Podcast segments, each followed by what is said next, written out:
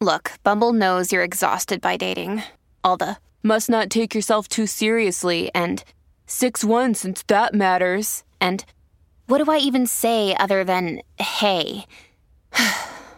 well, that's why they're introducing an all new Bumble with exciting features to make compatibility easier, starting the chat better, and dating safer. They've changed, so you don't have to. Download the new Bumble now. Una producción de Troop. El dato que necesitas para iniciar el día.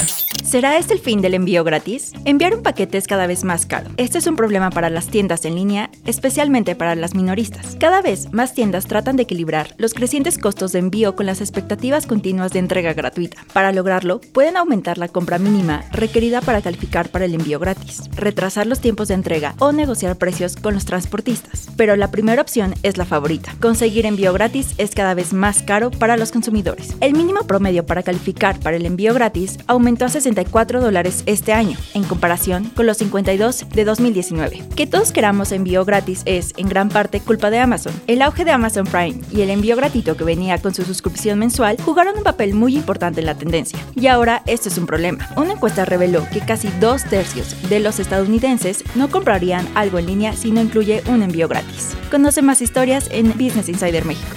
Insider Bits, el dato que necesitas para iniciar el día. Una producción de Troop.